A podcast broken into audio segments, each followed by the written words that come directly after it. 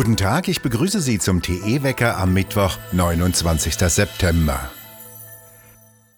Wie eine Bombe schlug gestern die Nachricht von der Durchsuchung von Büros und Privaträumen von Politikern in Hamburg ein. Der Hintergrund? Jener Milliardenskandal um die dubiosen Cum-Ex-Geschäfte deutscher Banken. Laut Bild im Mittelpunkt der Ermittler der ehemalige Hamburger Bundestagsabgeordnete der SPD Johannes Kars. Er war ein sehr einflussreicher Strippenzieher der SPD. Frage an TE-Autor Thomas Spahn in Hamburg.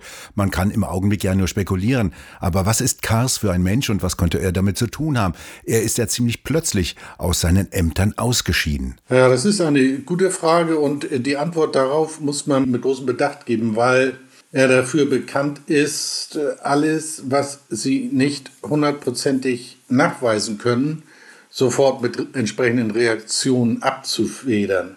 Ich formuliere das mal so. Johannes Kahrs ist seit vielen Jahren Mitglied der Hamburger SPD. Er ist dort in die Nachfolge gegangen eines der einflussreichsten Strippenzieher der Partei vom rechten SPD-Flügel, hat den Kreisverband Mitte übernommen, und galt lange und in gewisser Weise auch heute noch als der einflussreichste SPD-Politiker, den die Partei hier in Hamburg hatte. Er gilt als begnadeter Strippenzieher und Netzwerkebauer, auch Netzwerkeausrüster. Das heißt, seine Leute oder die Personen, die aus seinem Dunstkreis kommen, die ihm nahestehen, sollen gezielt allüberall dort platziert worden sein sollen, wo es ihm dienlich sein könnte. Und äh, wenn ich jetzt die Anschuldigungen oder die Berichte richtig verstanden habe, geht es ja offensichtlich nicht nur um Johannes Kahrs, sondern noch um einen ehemaligen SPD-Senator und eine Mitarbeiterin der Finanzverwaltung. Und ja, es ist vorstellbar, dass die Connection, dass die Netzwerke in dieser Art bestanden haben und durchaus auf dieser Ebene Interessen auch Außenstehender in irgendeiner Form eingeflossen sind. Die Warburg Bank soll ja an den Ortsverein der SPD Hamburg Mitte gespendet haben. Könnte das sein, dass sie sich damit in irgendeiner Weise erkenntlich zeigen wollte? Könnte, könnte, könnte vieles, lieber Holger Douglas. Äh, wie gesagt, auch da wäre ich sehr vorsichtig in der Formulierung. Lass mich so sagen, Warum sollte eine Privatbank ausgerechnet einer SPD-Untergliederung große Spenden zukommen lassen, wenn sie nichts davon hat. Olaf Scholz war ja seinerzeit Hamburgs Bürgermeister und hatte sich mit dem Chef der Warburg Bank getroffen. An das Treffen erinnert er sich aber nicht mehr, wie er überhaupt ziemlich viele Gedächtnislücken hatte. Welche Rolle spielt denn Olaf Scholz? Nun, also Olaf Scholz äh, war damals erster Bürgermeister der Freien und Hansestadt Hamburg als solcher ist er in einer Kaufmannsstadt, wie es Hamburg am Ende immer noch ist, selbstverständlich auch Ansprechpartner für äh, führende Vertreter der Wirtschaft. Und ja, wenn äh, mal äh, ein führender Mann einer Privatbank, die ja hier in Hamburg angesiedelt ist, den Wunsch hat, mit dem äh, ersten Bürgermeister zu sprechen, wird sich sicherlich einen Termin finden lassen. Was mich irritiert, auch wenn es selbstverständlich zum alltäglichen Geschäft eines Bürgermeisters hier gehört, mit Wirtschaftsvertretern zu sprechen. Es irritiert mich schon, dass der Bürgermeister, der einen so wichtigen Mann aus der Wirtschaft, einen der führenden Privatbankiers bei sich zu Besuch hat, sich an dieses Gespräch überhaupt nicht mehr erinnern kann.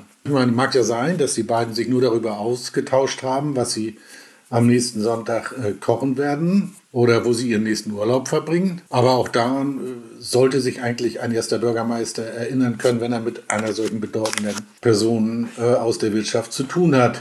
Und wenn ein ehemaliger Bürgermeister sich an ein solches Gespräch überhaupt nicht mehr erinnern kann oder vielleicht auch nicht erinnern will, äh, schürt das natürlich schon den Verdacht, dass er sehr genau weiß, worüber gesprochen worden ist und dass er auch ganz genau weiß, dass das, worüber gesprochen ist, dann, wenn es an die Öffentlichkeit käme, nicht zu seinem Nutzen sein könnte.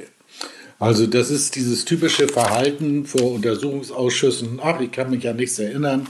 Das Gegenteil beweisen kann niemand, aber glaubwürdig ist es nicht.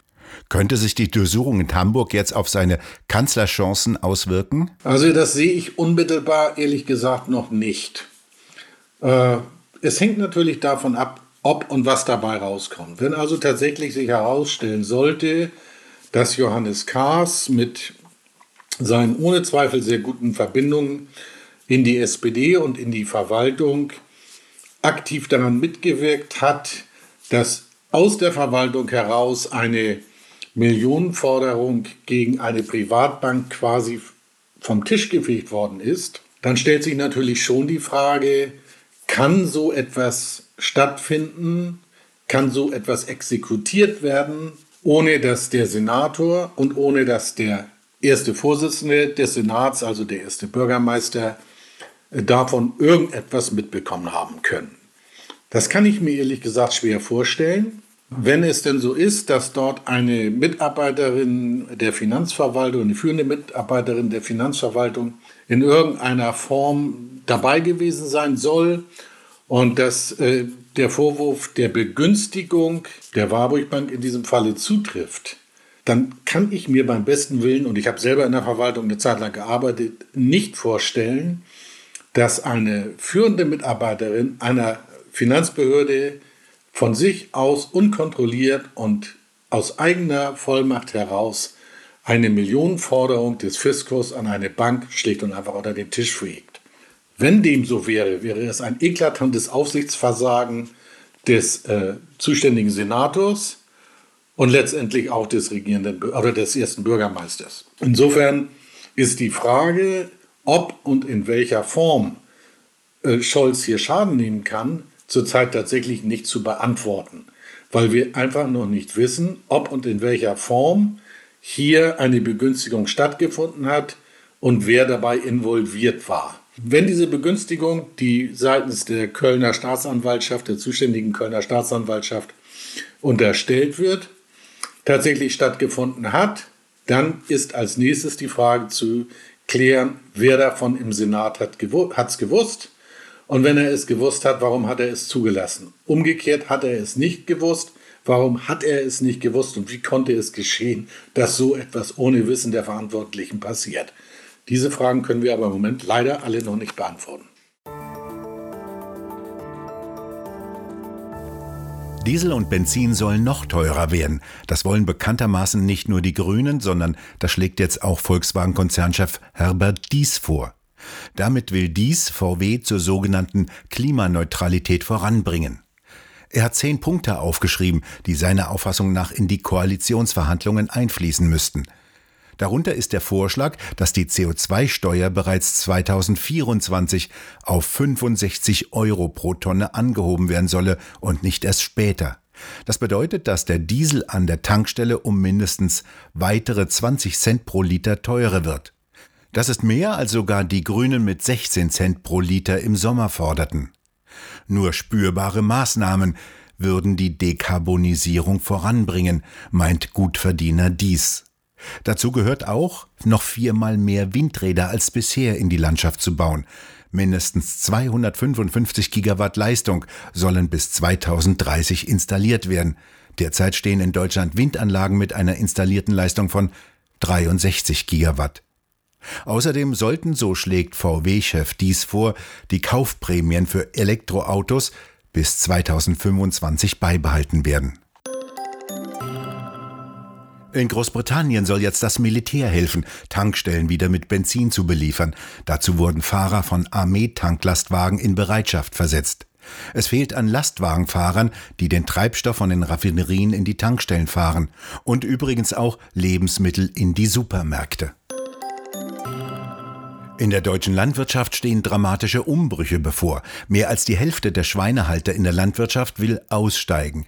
Nach einer Umfrage der Interessensgemeinschaft der Schweinehalter Deutschlands wollen 60 Prozent der Sauenhalter und 40 Prozent der Schweinemäster innerhalb der nächsten zehn Jahre aufhören. Jeder sechste befragte Betrieb will schon im kommenden Jahr dicht machen. Niedrige Erzeugerpreise, stark gestiegene Futterkosten und fehlende Perspektiven lassen immer mehr Landwirte verzweifeln. Beim Verkauf eines Schweines beispielsweise zahlt ein Bauer im Augenblick 40 bis 50 Euro drauf. Ebenso stehen in der Geflügelwirtschaft bereits viele Ställe leer.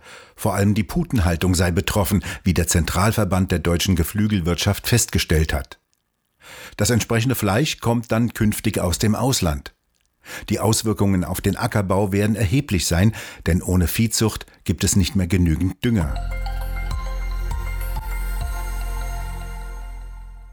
Bitte bleiben Sie bei unserer letzten Nachricht einigermaßen ruhig. Noch immer ist in Berlin nicht geklärt, wie es am Wahlsonntag zu den beispiellosen, katastrophalen Zuständen gekommen ist. Es waren keine ausreichenden Wahlzettel in den Wahllokalen vorhanden. Lange Schlangen standen noch nach 18 Uhr vor den Lokalen. Die Frau, die dafür verantwortlich ist, hat keine Erklärung dafür. Petra Michaelis ist Landeswahlleiterin und betonte nach dem Desaster, sie sei zuversichtlich gewesen, dass, so wörtlich, wir sehr gut vorbereitet sind.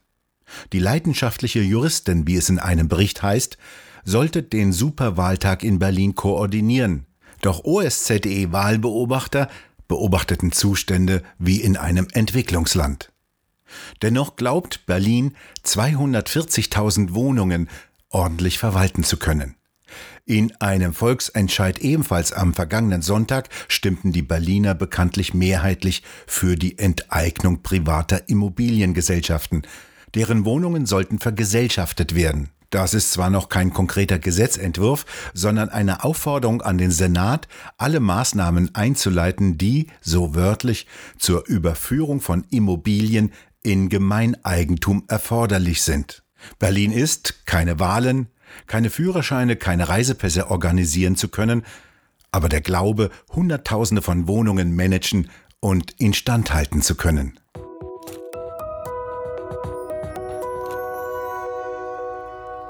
UFO-Alarm gab es gestern über Oberhausen, Düsseldorf und Neuss.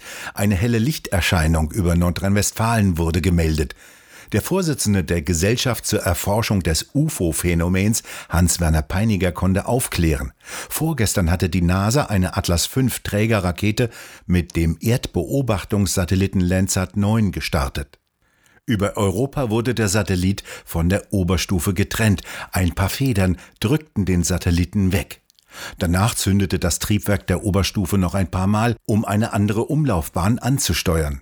Dort wurden vier kleine würfelförmige Satelliten ausgesetzt, die sozusagen als Fahrgemeinschaft mitflogen. Landsat soll jetzt die Erde in 705 Kilometern Höhe umkreisen und mindestens fünf Jahre lang detaillierte Aufnahmen von der Erdoberfläche liefern. Zum Schluss noch das Wetter. Über der Osthälfte Deutschlands noch Wolken und Regen, quer durch die Mitte Deutschlands verläuft tagsüber eine trockene Zone bei Temperaturen bis 16 Grad. Von Westen her kommt dann eine Kaltfront mit Regen und teilweise sogar mit Gewitter und heftigen Sturmböen. Im Norden zieht an der Küste und in der deutschen Bucht am Abend und in der Nacht zum Donnerstag ein Sturmtief mit Regen nach Nordosten. Im Süden ein Wechsel aus Sonne und geringem Regen bei milden Temperaturen. Wir bedanken uns fürs Zuhören und schön wäre es, wenn Sie uns weiterempfehlen würden. Und wir hören uns morgen wieder, wenn Sie mögen.